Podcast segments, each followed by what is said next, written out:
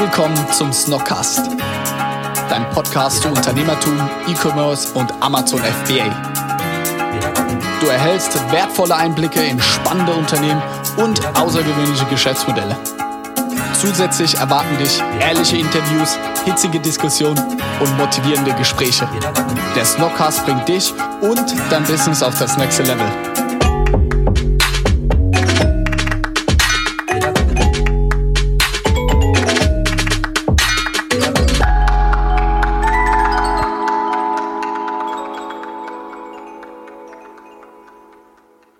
Yo, Servus Leute, schön, dass ihr wieder eingeschaltet habt. In der heutigen Folge interview ich Simon von Simon Burns. Es war schon öfters mal das Thema.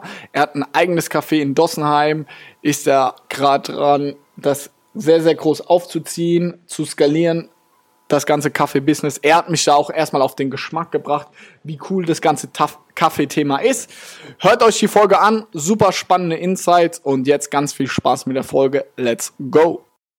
Willkommen, Simon, im Snockcast. Danke, Endlich willkommen. schaffen wir es. Danke. Bei einem guten Kaffee. Den haben wir am Start, ja. Gute Bohnen von, Von Bonanza aus Berlin. genau, geile Rösterei, Kaffee. Auf jeden Fall doch. Sehr fett. Simon, für die Leute, die dich nicht kennen, ich poste dich oft in der Story. Wir machen, wir drehen ein paar Sachen zusammen. Für die Leute, die dich nicht kennen, schieß los, wer bist du, was machst du? Ja, ich bin, bin der Simon, ähm, Inhaber und Gründer von Simon Burns, Coffee Roasters. Und Steht es in einem Logo so? Kaffee Roses. ähm, Simon Burns steht drin und, und, und unten drunter steht Coffee Roasters established 2017 in Heidelberg. Nice. Ja, dass man ein bisschen den Bezug zum Kaffee herbekommt, weil Simon Burns alleine kann sich der eine oder andere nicht vorstellen, vielleicht, dass es Ja. Kaffee geht. Ja, genau. Ähm, ja, ich bin der Simon, wie schon gesagt. Wann haben wir uns kennengelernt, wir beide? Ich glaube, im Venice Beach damals. Es war auch schon eine Weile her. Und seitdem habe ich auch deine Story ein bisschen verfolgt. Ja, und irgendwann hast du mich mal angeschrieben, hast gemeint, hey, lass mich, ich komme mal vorbei bei dir im Kaffee. Ja. Und ich glaube, der Kontakt, der war dann erst richtig stark letztes Jahr im August, wo wir unser Kaffee eröffnet haben in Dossenheim. Ja. Erzähl vielleicht ein bisschen, also du hast jetzt einen Kaffee aktuell ähm, in Dossenheim. Die, sage ich mal, was da noch Großes kommt im nächsten Jahr, gehen wir natürlich auch noch drauf ein. Zu Beginn, wie so ein bisschen dein Background? Das finde ich bei dir auch super interessant. Du bist jetzt nicht äh, als Kaffee-Roaster geboren. So, wie kam es dazu? Finde ich super spannend und auch gerade deine äh, Story erzähle ich echt wirklich gerne, weil das auch ein ungewöhnlicher Weg ist. Ja, eigentlich ähm, habe ich erst eine Ausbildung gemacht als Steuerfachangestellter und habe auch so gut einen Einblick bekommen in, in einige Unternehmen, was so zahlenmäßig abläuft. was extrem, Bist du ein Zahlenmensch? Ja, auf jeden Fall. Was extrem, was halt extrem spannend ist, weil man hat echt viele Unternehmen, wo man eine Buchhaltung macht, wo man auch Steuererklärung macht. Und so hat man eigentlich ein ziemlich gutes Grundwissen. Ja. Hab dann aber gedacht, okay, nee, das reicht nicht aus. Irgendwie ist es langweilig. Inwiefern hat dir keinen Bock gemacht, so die Thematik, oder war einfach nur, in Anführungszeichen, nur der Steuerfachangestellte zu ja, sein? es ist eigentlich zu, zu eintönig. Zu eintönig einfach. Man ist schon irgendwie, sage ich mal, Fachidiot. Ja. Und ähm, man will einfach noch mehr machen. Und Da gibt es ja noch viel, viel mehr wie nur Zahlen. Und habe dann gedacht, okay, was mache ich jetzt noch? Ähm, habe ein Studium angefangen ähm, in Richtung BWL, weil man da einfach ein bisschen mehr Breite gewinnt, ein bisschen breiter aufgestellt ist. Und habe dann noch einen Master draufgesetzt in Mittelstandsmanagement an der SAH. Bachelor und Master SAH, oder? Genau, Bachelor, Master, SAH gemacht. Für die Leute, die es nicht wissen, SAH ist hier in der Region äh, private Uni. Und das krasse Fun Fact, wusstest du, die sind der größte private Arbeitgeber in Heidelberg. Das wusste ich nicht. 15.000 Mitarbeiter. Woher, woher weißt du das? Ich habe letztens ähm, so einen Vortrag gehalten. Da waren die auch da, da der Vorstandsvorsitzende oder so, der Ja, SAH das- so ein Ding gehalten. Die haben ziemlich viel Power. Eine Milliarden Umsatz. Ja, ist krass. Aber das sind so Ja, die ich- machen noch gute Arbeit. Okay, ja, im Endeffekt, Master. ja, wo waren wir stehen geblieben? Mein Master. Master. Den habe ich dann auch noch gemacht, genau. Und im, während dem Studium war ein Modul Entrepreneurship. Mhm. Und es ging über fünf Wochen. Und dann habe ich gedacht, haben wir uns zusammengesetzt, meine Kommilitonen und ich, und haben gesagt, okay, jetzt ähm, stellen wir mal was, was auf die Beine in fünf Wochen. Ja. Und haben einen Businessplan geschrieben und das halt über eine Kaffeerösterei. Einfach mal fiktiv. Haben wir Wie kamen auf die Ideen Kaffeerösterei? ähm, dadurch, dass wir nur fünf Wochen Zeit hatten, ähm, haben wir gedacht, okay, wieso, wie sowas Neues erfinden. Eigentlich geht's ja nur um den Inhalt und den Businessplan, dass der ähm, gut aufgebaut ist und ähm, einen roten Faden hat. Habe ich gesagt, okay, lass uns was machen, was es schon gibt. Mein Stiefvater hat eine Bäckerei. Ja. Und ich schreibe mir einfach mal einen Businessplan, weil ich eh Kaffee-affin war und ein total kaffeebegeisterter Mensch bin oder war, immer noch bin natürlich. Schon, im, schon damals warst du irgendwie, sage ich mal, auch damals schon bist du in jedes Café gegangen, hast alles probiert. Siebträgermaschine daheim, oder? Genau. So hat's angefangen, ähm, war einfach diversen Kaffees. Ähm, Okay. Auch im Ausland, als ich im Ausland war, immer geguckt, wo sind die coolsten Kaffees. Ähm, hab dann auch ziemlich früh einen Siebträger geschenkt bekommen von meinem Onkel, der ein ziemlicher Bastler ist. An, an, der hat, glaube ich, fünf, sechs Siebträger im Keller stehen. Und der hat mich so ein bisschen eingeführt in die Materie. Und haben dann auch angefangen, sogar im Hinterhof zu rösten mit so einem kleinen Röster. War das vor der Masterarbeit, oder? Das war schon vor der Masterarbeit, genau. Oder vom Businessplan besser gesagt. ja, ja. Ja, im Endeffekt war da halt so ein bisschen, ja, schon ein Anreiz da, diesen Businessplan, also über was zu schreiben, was dir auch Spaß macht, ne? Und nicht irgendwie was erfunden ist. Hast du das Ganze gestartet schon? Also, äh, als du diesen Businessplan geschrieben hast, schon so im Hintergrund so, ey, wenn das nice wird, dann. Nee, überhaupt gar nicht. Okay. ähm, ich hatte, also der, der, das, das Modul Entrepreneurship war direkt vor unserem Praktikum, vor unserem Pflichtpraktikum. Und das hatte ich schon zugesagt ähm, bei, einer, bei einer Firma im Controlling. Und ähm, ja, hab, hab das dann auch nach dem Businessplan, den wir den vorgetragen haben, auch ähm, angetreten. Und da war ich wirklich zwei Wochen drin gehockt und habe mir Excel-Tabellen angeguckt und habe ich gefragt, ey, was mache ich hier eigentlich? ich habe hier, einen geilen- ich hab hier einen geilen Businessplan liegen. Ähm, warum setze ich den nicht um? Und ich habe dann genau nach, ich glaube nach zehn Tagen Herr Herr Fischer angerufen, der ist auch von der SAH und der ist ähm, im Gründerinstitut. Ja, ja. Ich weiß nicht, hast du schon Kontakt zum Gründerinstitut gehabt? Nee, aber die haben auch äh, so einen Vortrag gehalten. Und deswegen habe ich ein bisschen Smalltalk mit denen gemacht, aber jetzt nichts Konkretes. Ja, genau. Und dann habe ich ihn angerufen und gesagt, Herr Fischer, ich bin total unglücklich mit meinem, mit meinem Praktikum aktuell. Und die SAH ergibt, gibt einem die Möglichkeit, auch am Gründerinstitut ein Praktikum zu machen. Und das gehört natürlich zur Studium, Studiumzeit dazu. Das heißt, ähm, ich habe ihn dann gefragt, ey, bitte kann ich diesen Businessplan bei, bei Ihnen umsetzen? Und habe mich dann für ein Praktikum am Gründerinstitut beworben. Okay. Und dann kam der Stein irgendwie ins Rollen. Dann, Oh, geil. ja, es war irgendwie spannend. Ich habe dann gesagt, okay, ich habe mir gar keine großen Gedanken gemacht. Ich habe gesagt, ich hab jetzt, jetzt habe ich vier Monate Zeit und in den vier Monaten gucke ich mal, ähm, wie weit, wie weit ich komme.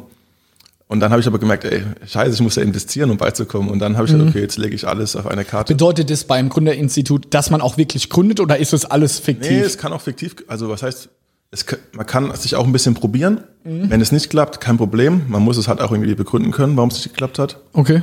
Und ähm, ja, man hat schon ziemlich viel Freiheiten am Gründerinstitut. Man, ja, man hat die, man hat die, die, die Räume, die Räumlichkeiten vor Ort kann man alles benutzen. Ähm, ist auch ein gutes Netzwerk hinten dran, das man benutzen kann. Und ähm, man soll eigentlich schon vor Ort sein, aber in meinem Fall war es halt so, dass ich halt auch viel in der Rösterei war. Es gilt, also ich habe die Rösterei komplett umgebaut, war auch viel dann bei Roh- Rohkaffeehändlern, bei anderen Röster, habe geguckt, was machen die, war ähm, bei in Holland zum Beispiel, in Amsterdam bei Rohkaffeehändlern in Hamburg. Dann habe ich ähm, eine Maschine gekauft und Röster gekauft, auch in Holland. Habe mich da vorher ein bisschen, ähm, ähm, ja, ein bisschen geguckt, wo, wo, wo gibt's gute Röster, was für ein Röster Ja. sorge ich mir. Habe den dann auch in Holland abgeholt und ja, habe hab dann äh, innerhalb von vier Monaten Simon Burns gegründet. Alleine oder weil du hast ja den Businessplan mit mehreren Leuten geschrieben. Damals, genau, ich habe den mehreren Leuten geschrieben. Wir waren zu fünft, habe es aber alleine umgesetzt. War in dem Businessplan, hieß es dann schon auch Simon Burns und sowas? Nee, gar nicht. Wir waren ja zu fünft und äh, wir hatten dann, was haben wir gesagt, Burns Beans, weil die Bäckerei von meinem Stiefvater hei- heißt Bäckerei Ja. Bernauer und dann haben wir gerade das Berns genommen und haben dann noch Beans hinten dran gehangen. Wollte ich auch so erst übernehmen, aber ich war dann auch beim, beim Anwalt, ähm, beim, wo, wo sich gut im Markenrecht auskennt und Ja. ich habe dann auch recherchiert und es gibt schon eine Bäckerei irgendwo, die heißt Bäckerei Berns und da wäre das vielleicht irgendwann ein bisschen schwierig geworden Ja. mit dem gleichen Namen und habe dann noch mal ein bisschen umgedacht und habe gesagt, okay, warum nicht den eigenen Namen mit reinbringen und habe aus Burns Simon Burns gemacht, also Ja.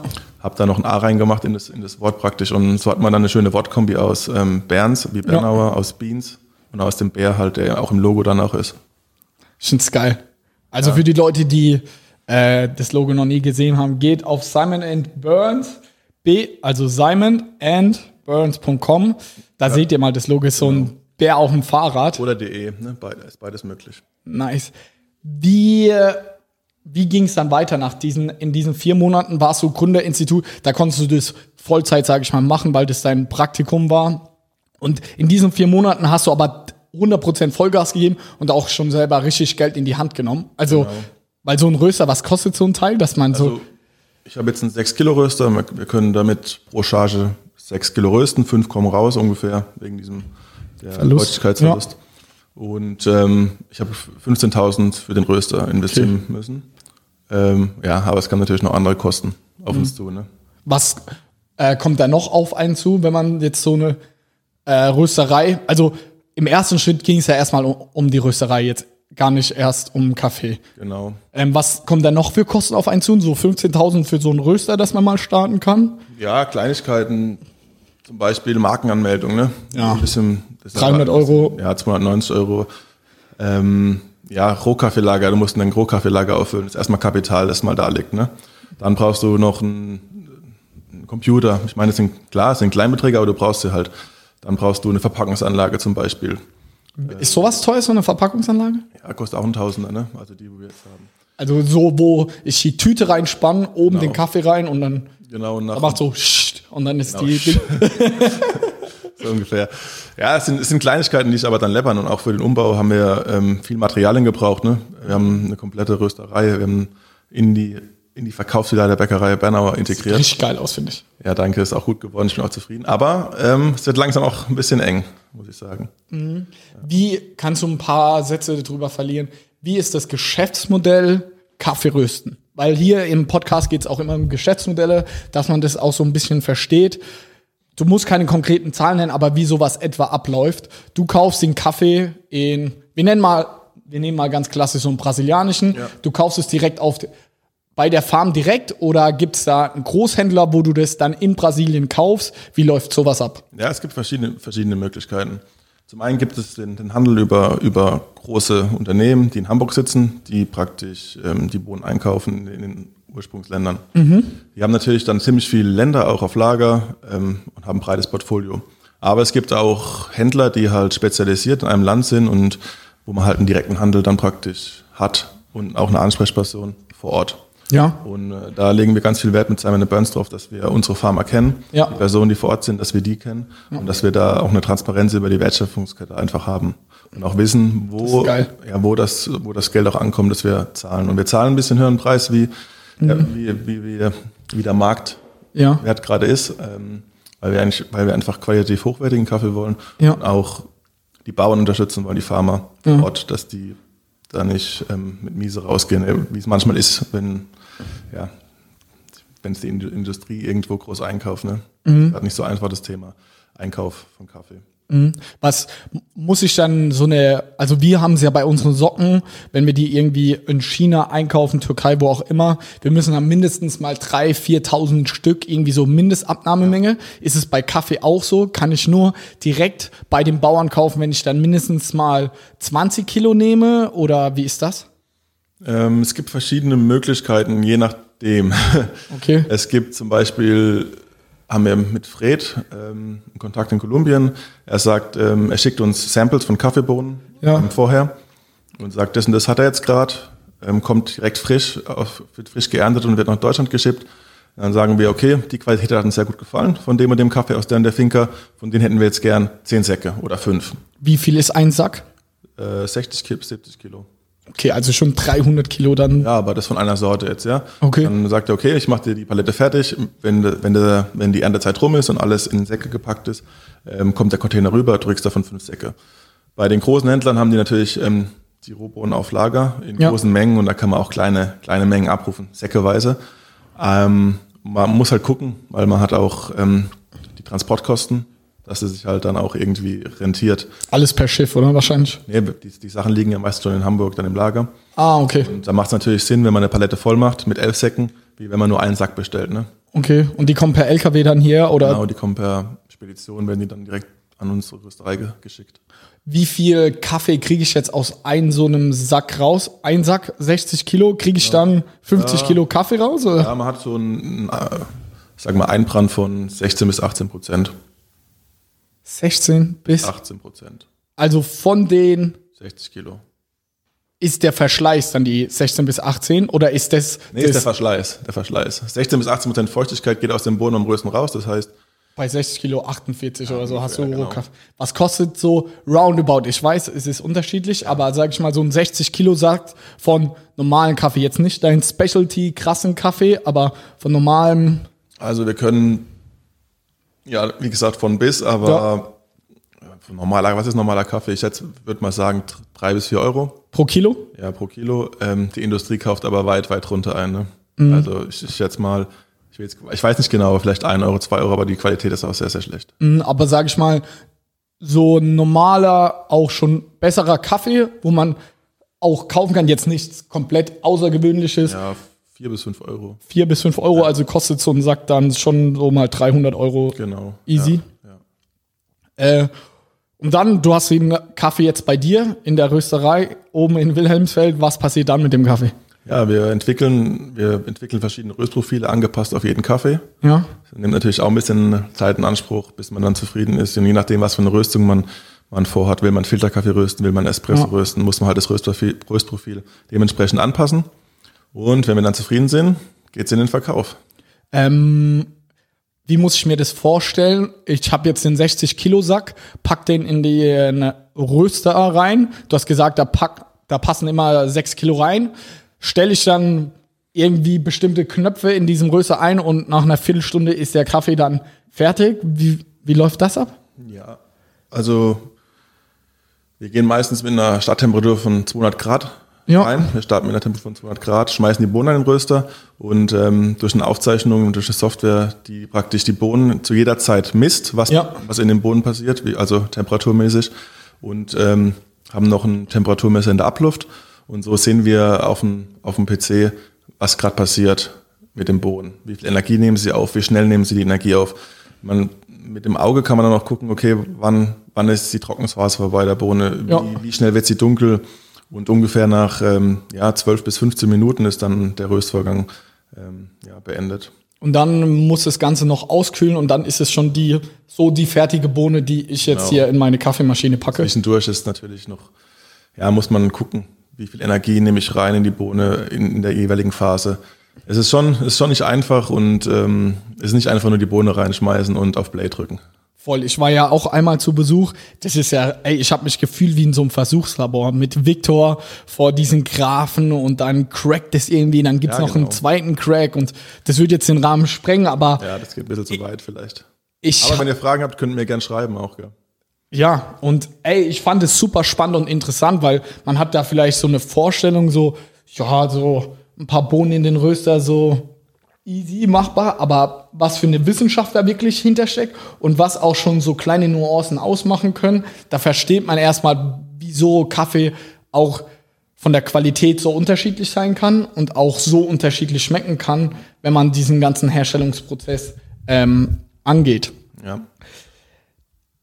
um jetzt auch so ein bisschen den Schwenk in Richtung Business zu machen, ähm, sage ich mal, so eine Packung Bohnen kostet jetzt 20 Euro im VK. Mal angenommen, Ja. so was 250 Gramm, 15 Euro oder was ist da ein realistischer, guter Preis? Was ist bei dir so ein Durchschnittspreis für zwei? Also, wir haben unsere, unsere Simon Burns Röstung, unsere Ja. Eigenmarke, verkaufen wir gerade aktuell zwischen 7 und 59 ist, glaube ich, aktuell das teuerste ähm, pro 250 Gramm. Okay, wie ist das mit der Mehrwertsteuer und so? Also das ist ja auch beim Kaffee irgendwie ein bisschen individueller. Ja, was heißt individueller Kaffee? Auf Kaffee ist 7% um- Mehrwertsteuer drauf. Mhm. Und was viele nicht wissen, ähm, pro gerösteten Kaffee fallen noch 2,19 Euro Kaffeesteuer an. Pauschal. Pauschal. Okay. Das wissen viele nicht. Und wenn, wenn, wenn man dann mal guckt und in die Regale bei, bei den Discounter geht und ein Kilo kostet, ja, 7 Euro im Angebot, zieh mal 2,19 Euro ab, zieh die, also die Mehrwertsteuer ab, 2,19 Euro noch und dann überleg mal, was der Kaffee, was der Rohkaffee gekostet hat, dann bleibt eigentlich nicht viel übrig. Ne? Ja. Oder, oder die Qualität zumindest kann nicht gut sein von den Kaffees. Ey, voll. Und jetzt, ich beschäftige mich ja auch schon länger mit dem Thema, da merkt man erstmal so, boah, also das sind Welten. Also Kaffee ist nicht gleich Kaffee. Also das habe ich auch gelernt. Am Anfang gedacht so, aber du hast mich da wirklich eines Besseren gelernt und ich finde die Thematik super interessant. Wie ist es, wir haben jetzt viel über das ganze Thema Rösten gesprochen. Inzwischen bist du aber ja nicht nur ein Röster, sondern du hast auch dein eigenes Café in Dossenheim. Wie kam das zustande? Also nachdem du diese vier Monate Praktikum, äh, Praktikum in dem Gründerinstitut ja. gestartet hast, geröstet hat, wie ging die Reise weiter? Also nach dem, nach dem Praktikum ja. ähm, war erstmal ähm, primär Kaffee, eine Rösterei aufzubauen, ja, und eine Kaffeemarke zu aufzubauen. Aber dazu braucht man immer natürlich auch Vertriebskanäle. Ja. Und seit ich das Kaffee in Dossenheim habe, ähm, merke ich schon einen richtigen, ja, meist, meist präsenter, ne, auf dem Markt. Ja. Man, man ist, ähm, man ist einfach auf dem, auf dem Schirm von den Leuten. Und es kam, kam so, dass, ähm, die Bäckerei von meinem Stiefvater in die Filiale vom Mantai reingegangen ist am Bahnhofsplatz und noch ein kleines Eck frei war für eine, für eine Kaffeetheke. Ja. Und mein Stiefvater hat, hat mich gefragt, willst du nicht einen Kaffee da reinmachen? Ich so, ja klar, mache ich sofort. Und es ja. war zwei Wochen, ähm, nachdem wir geöffnet haben, bevor wir geöffnet haben, meine ich. Und dann habe ich alle Hebel in die in Bewegung gesetzt, dass ja. wir noch eine schnelle Theke reinkriegen, die, das ganze Equipment, was wir brauchen. Ja. Und zwei Wochen später standen wir dann ja, hinter der Kaffeemaschine und haben unseren Kaffee zum ersten Mal also von Face to Face verkauft. Ne? Was ja, was riesen, riesen Glück war, auch mit dem Standort jetzt ja. in Dossenheim. Und ähm, auch immens wichtig für Simon Burns. Mhm. Jedoch haben wir auch vorher schon unser neues Objekt im Auge gehabt, bevor wir in ja. Dossenheim eingezogen sind. Und zwar haben wir uns ähm, beworben für ein, für ein altes Stellwerk in der Bahnstadt. Vor, das war schon Ende 2017. Also Stellwerk müsst ihr euch vor, so vorstellen, ist wie so eine Scheune. So. Ja, bisschen schöner. Schöner, aber sag ich mal jetzt so vom Stil so. Ein altes, ein altes Bahngebäude einfach, ne? Ja. Und ähm, das ist in der Bahnstadt in Heidelberg und das, da haben wir schon 2017 schon für beworben. Krass. Und ähm, bevor wir überhaupt das Kaffee in Dossenheim schon auf hatten. Okay. Der Plan war immer, natürlich schon Kaffee aufzumachen und das mit Dossenheim kam eigentlich mehr oder weniger so spontan dazwischen. Okay. Ja.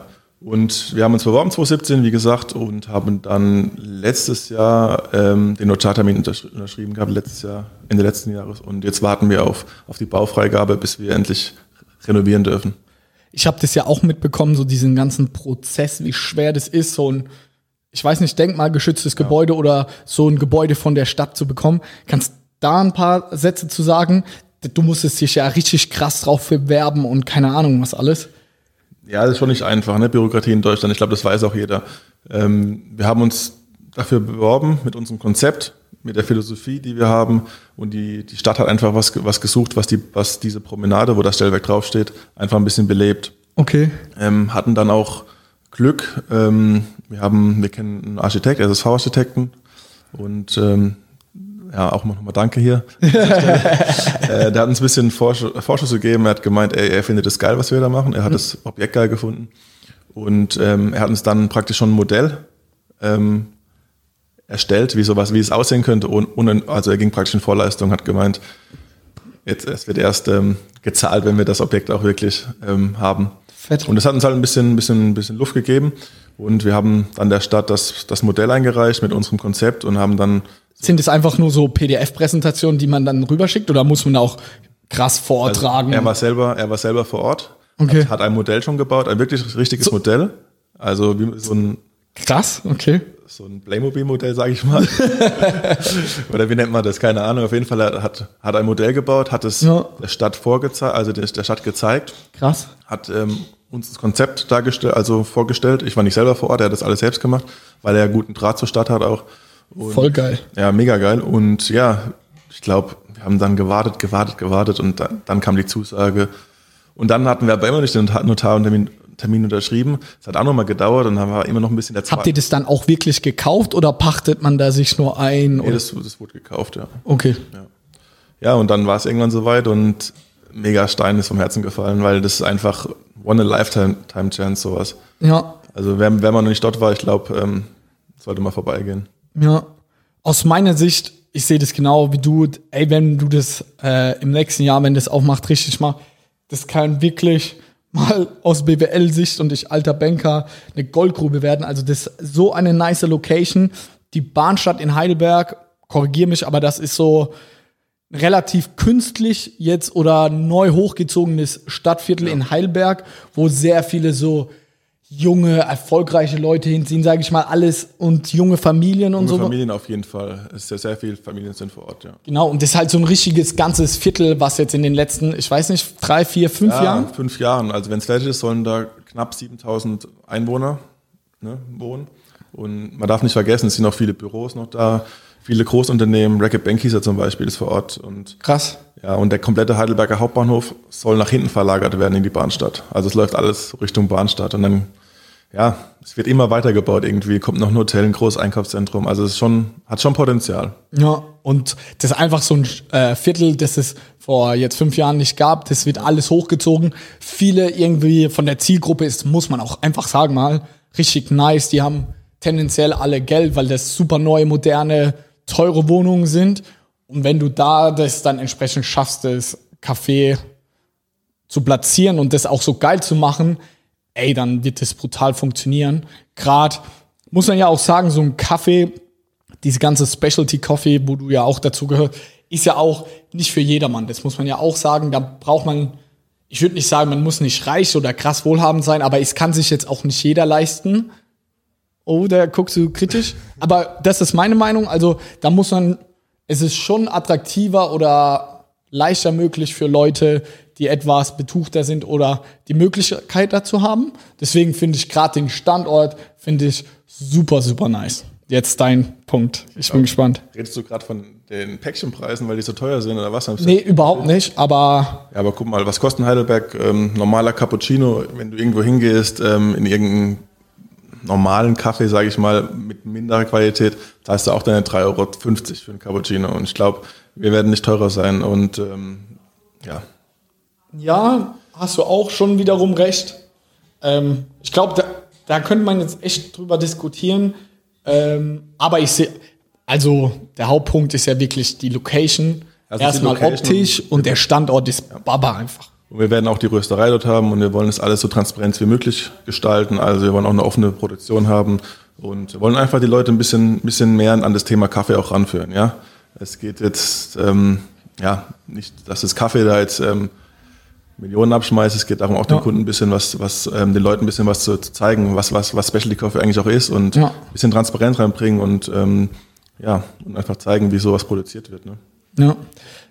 Wie glaubst du, sieht Simon Burns vom Geschäftsmodell her in drei Jahren aus? Ich habe ja gewusst, dass du sowas fragst. Ich glaube, das hast du mich letztens schon mal gefragt. Äh, glaub, also das meine ich ernst und ich will hier auch kritische Fragen stellen. Glaubst du, dass es mehr darum geht, das Stellwerk und auch Dossenheim ein Café zu sein, also ein örtliches Café, wo man Kaffee so trinkt? Oder glaubst du eher, dass die Reise hingeht B2B, weil das ist ja irgendwie dein zweiter Standbein, dass du Kaffee produzierst, röstest für andere Marken? Oder drittes Modell ist ja deine eigene Kaffee-Eigenmarke. Das kann ja auch sein, so dass das das größte Standbein Burns wird. ist ja meine eigene Marke. Ne?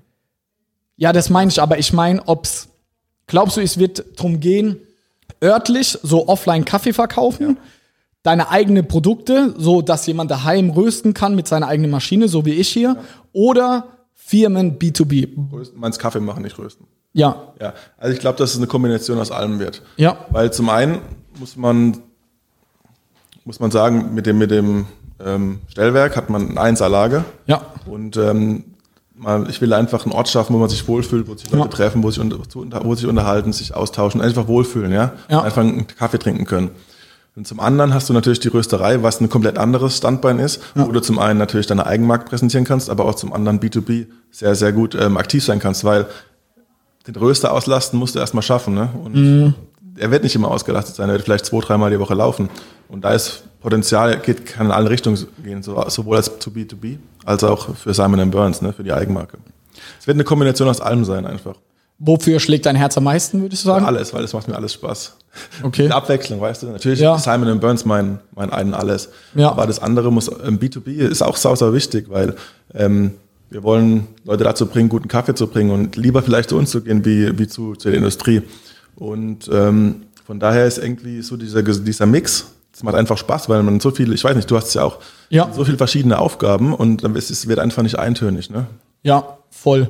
Ähm, wir hatten gesprochen, nächstes Jahr macht das Stellwerk hoffentlich auch. Äh, Was sind die nächsten Schritte? Was ähm, steht da jetzt noch an und wann glaubst du auch realistisch und hoffst innerlich, wann die Türen geöffnet werden? Also wir haben heute einen neuen Meilenstein erreicht. Wir sind heute online gegangen. Danke Johannes dafür nochmal. Gerne. ähm, ja, also das ist der nächste, der nächste Meilenstein, der erreicht ist, erstmal den Online, den Onlinehandel Ja. zu pushen. Dann werden wir noch ein bisschen mobiler werden. Wir wollen uns ein mobiles Kaffeegefährt kaufen. Das sieht Und- so geil aus, Leute. Ja, und ähm, gucken da, dass wir ein bisschen mehr auch ähm, präsenter sind in der Region, weil wir haben jetzt echt viele Anfragen schon ablehnen müssen, weil wir einfach nicht mobil sind. Ja. Ähm, und ja, wenn, wenn ich vielleicht in den nächsten vier Wochen dann das Go bekomme von, von, von der Stadt, dass wir anfangen können, dann kann die richtige Planung mal losgehen. Auch was für ein Röster, also wir kaufen wir, wir wissen Ja. schon, welchen wir kaufen, aber der, der ganze Prozess kann losgehen. Wir müssen einen neuen Businessplan schreiben. Wir brauchen einen neuen Kredit. Und das Ja. sind alles Aufgaben, die jetzt auf uns zukommen. Ähm, die Einrichtung, was für ein Food-Konzept ähm, Ja. haben wir im Stellwerk? Ähm, wie, ist, wie sieht das Team aus? Ja, ganz Ja. wichtige Aufgabe. Wie, Voll. stellen wir ein, ein geiles Team zusammen. Ja, das ist immens wichtig für so ein Projekt. Und äh, ich glaube, in den nächsten Monaten ja, wird es richtig spannend werden. Mhm. Und wir brauchen einfach noch Manpower. Wir sind aktuell zu, zu, zu dritt. Ja. Und, ähm, und da gilt es jetzt einfach zu wachsen und gesund zu wachsen auch. Ja. Wie lang ist so die Bauzeit dann wirklich, wenn es losgeht? Also geplant, dreiviertel Jahr. Okay. Aber du weißt ja heutzutage, ich baue gerade ein Haus um. Ähm, das ist nicht so einfach mit den Handwerkern heutzutage. Die sind ziemlich ausgelastet. Ne? Und wenn es ein Jahr wird, ist es auch okay. Mhm. Also können wir vielleicht, Herbst ja, vielleicht, ja. 2020? Aber wir wollen schon ein bisschen vorher, also wie gesagt, wenn wir jetzt mobil sind vor Ort, Ja. auch ähm, mit unserem mobilen Gerät Gefährt vor der, vor der vom Stellwerk stehen und ein bisschen schon mal Simon Burns Flair in die Bahnstadt bringen. Ja, ey, verstehe ich voll. Ähm, wie sieht's marketingtechnisch auch? Auch das immer ein wichtiges Thema hier im Podcast. Wie wichtig ist es, offline präsent zu sein? Du hast gesagt, das hat euch nochmal einen Push gegeben, als ihr dann in Dossenheim, und wenn es nur irgendwie eine kleine Ecke ist, ähm, wie wichtig war, offline zu gehen und vor Ort zu sein? Immens wichtig. Gerade im Kaffee-Business, äh, die Leute wollen die Story, wollen die Leute hinten dran sehen. Und wenn, wenn Victor oder ich in der Theke stehen und die, die Leute sehen uns, ist es einfach ja was anderes, wie wenn sie uns irgendwo im Video sehen oder, oder auf Bildern, ja. Ja. Aber ganz klar, ich meine, das ist eine Kombination. Durch das Offline, durch den Laden konnten wir natürlich auch anders online auftreten, ne? Ja, Und ähm, deswegen war der Offline, Online, also das Offline-Geschäft ist immens wichtig, gerade im Kaffeebereich. glaubst du, man kann online ohne offline groß werden als Kaffee? Kann man bestimmt, ja, wenn man geiles Marketing hinten dran hat, auf jeden Fall, aber das wollen wir nicht. Wir wollen, wir wollen das Gesicht zeigen. Zum Beispiel, wir waren ja hier am, So- am Sonntag äh, Ja. am, beim Snox Coffee Treff und Ja. Sage ich auch schon Treff. Trash. Trash. Das hat, glaube ich, einer letzten Podcast gesagt, da habe ich auch gerade übernommen. Da habe ich auch schon drüber geschmunzelt. Also Snox Kaffee Treff. Ja. Äh, und ja, ich stand, ich, ich bin reingekommen in die Küche und der erste Weg war zur Maschine und da stand ich, glaube ich, dann eine Stunde lang hab Kaffee gemacht. Und dann s- sich zu erzählen, wie das Business entstanden ist und so. Und dann Da da wirst du ganz einfach wahrgenommen, wie wenn ich sage, ey, geh mal auf simonandburns.de. Weißt du, was ich meine? Ja, voll. Also ich bin da ganz deiner Meinung und ich glaube auch, dass das der, man spricht hier von Leverage, das ist der Hebel, um das Ding ins Rollen zu bringen. Und ich finde es gerade so super spannend und interessant, das bei dir zu sehen, wie die zwei Online- und Offline-Channel so ineinander übergreifen und sich gegenseitig auch begünstigen. Ich glaube zum Beispiel, da bin ich jetzt gespannt, wenn die Webseite auch länger online ist, wie das sich das Ganze verhält. Ähm, ob vor allem Leute aus der Region bestellen. Weil wir merken, dass mit die beste Stadt vom Onlinehandel ist einfach Mannheim, weil wir hierher kommen. Und auch, ich habe mit vielen anderen so Marketer gesprochen und man denkt immer, okay, wenn du offline in dem Ort bist, dann kommen die Leute eher vorbei. Aber im Gegenteil, die kennen dich vielleicht offline, kommen vorbei und trinken ihren Kaffee, aber bestellen dann gerade da irgendwie online. Ja, ich bin auch mal gespannt. Vor allem können wir halt auch ganz anders auftreten online. Wir können viel mehr, noch mehr zeigen von uns. Ja. Ähm, auch Bildmaterialien zeigen oder wer wir sind, äh, wer unsere Partner sind, ja. Was unsere Kaffees sind, wo bekommen wir unsere Kaffees her. Ähm, so hat der Kunde schon mal ein bisschen Wissensvorsprung wieder, Ja. kommt zu uns in den Laden rein und babbelt uns vielleicht auf so ein Thema an. Ja. Weil wir können ja nicht innerhalb von, wenn ihr bei uns jemand einen Kaffee bestellt, in zwei Minuten erzählen, hier, Ja. bla bla bla, was wir machen, der Kaffee ist das und das. Können wir schon, aber so hat er nochmal viel mehr Wissen über uns und kann es sich dann noch ein bisschen besser austauschen mit uns vielleicht, dadurch, dass wir jetzt auch online sind. Ja. Jetzt gegen Ende stelle ich immer gern die Frage, was ist die Vision? Wo soll Simon Burns in zehn Jahren stehen? Ich finde es sau schwer, ja, auch bei Snox so.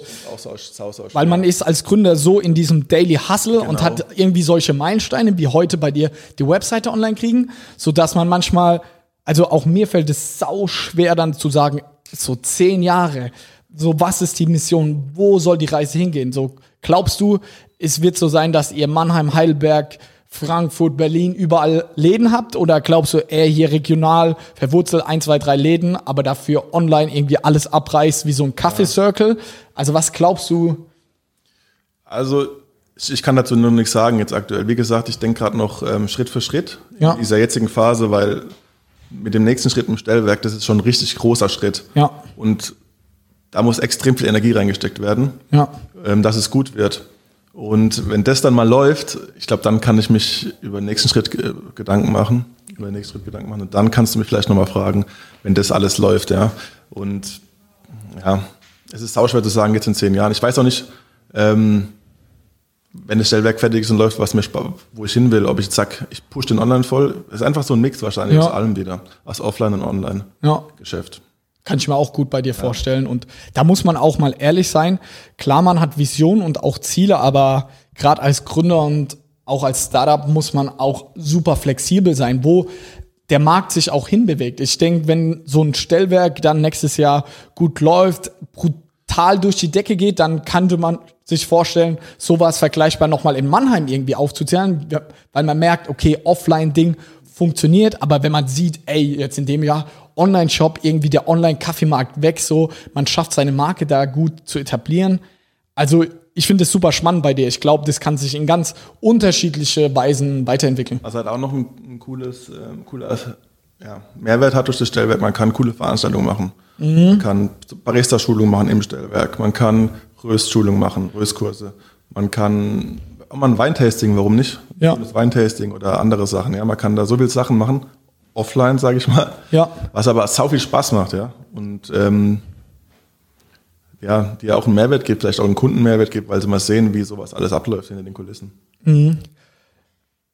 Noch eine, jetzt gegen Ende eine vielleicht kritisch, kritische Frage.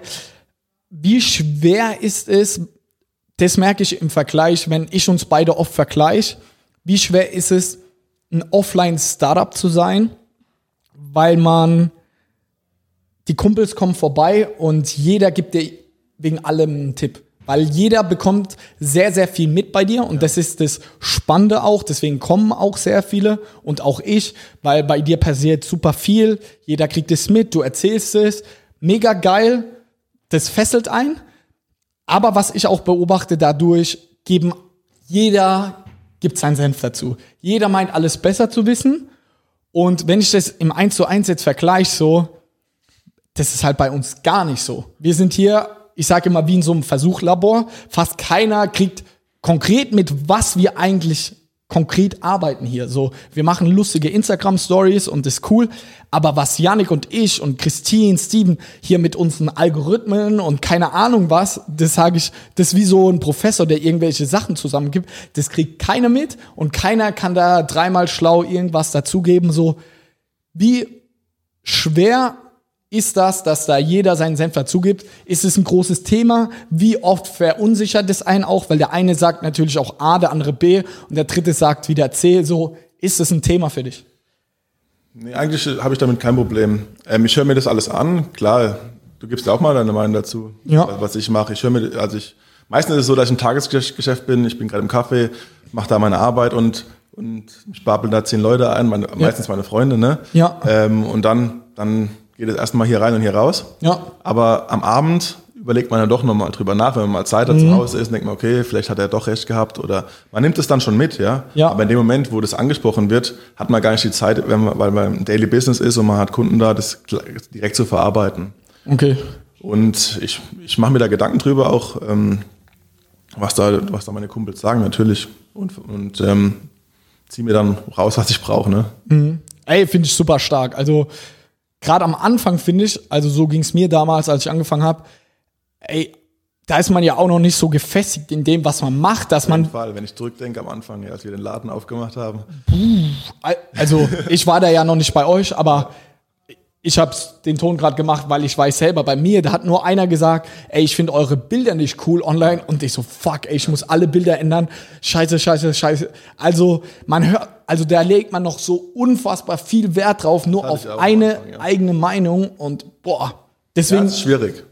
Man wächst und wenn man über so zurückblickt, ist das schon lustig. Ne? Dann früher macht man sich Gedanken darüber und jetzt lacht, lacht man vielleicht drüber. Ja, voll. Also da muss man ja auch als Gründer erstmal so seinen Standpunkt auch festigen Genau. und auch voll selbstbewusst werden, so dass man sagt, ey, und wenn zehn Leute sagen, bei uns bei Amazon, die Bilder sind nicht cool, aber man weiß, genau die Bilder bringen am meisten Se dann muss man auch so, ne? genau, aber am Anfang ist man da noch nicht so abgeklärt und so sicher in dem, was man macht.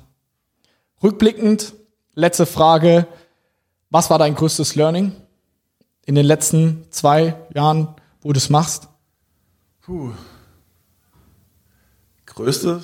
Weiß ich nicht. Ich lerne, ich lerne jeden Tag dazu irgendwie. Ähm, es sind immer kleine, kleine Prozesse, kleine Schritte. Es ist kein riesen, riesen Learning, aber immer viele kleine Learnings, sage ich mal. Deswegen ist es schwer, da jetzt ein kleines rauszupicken. Was war der größte Fehler, den du gemacht hast? Oder größter Fuck-up? Ja. Ähm, ja, auf dem, wenn man auf einen falschen Partner setzt. Okay. Habe ich auch schon durchgemacht. Ähm, passiert, ist frühzeitig passiert. Ja. Äh, Gott sei Dank. Und noch in der ri- richtigen Phase. Wenn es jetzt später passiert wäre, wäre es vielleicht ein bisschen schlimmer ausgegangen. Im Endeffekt ist alles gut ausgegangen. Ja. Ähm, hat sich alles gut, zum Guten gewendet. Aber sowas ähm, in der frühen Phase, wo man ein Startup aufbaut, ähm, dass sowas passiert, ist schon, schon schwierig, aber man lernt draus und ähm, im Endeffekt, wie gesagt, ist es noch recht frühzeitig passiert. Geil, Simon. Ja. Vielen Dank, dass du da warst. ja, danke, dass ich das sein durfte. Hat Spaß gemacht, ging jetzt doch ein bisschen länger wie geplant. Ja? Ja, hättest du nicht gedacht? Nein.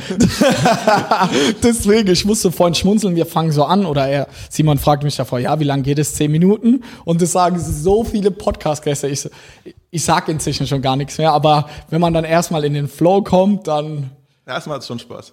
ey, voll, seine Story zu erzählen. Ich lerne da auch immer richtig viel, deswegen machen wir das Ganze. Am Ende noch kurze Werbung für dich. Simon ist heute mit seinem Online-Shop online gegangen. Checkt auf jeden Fall aus.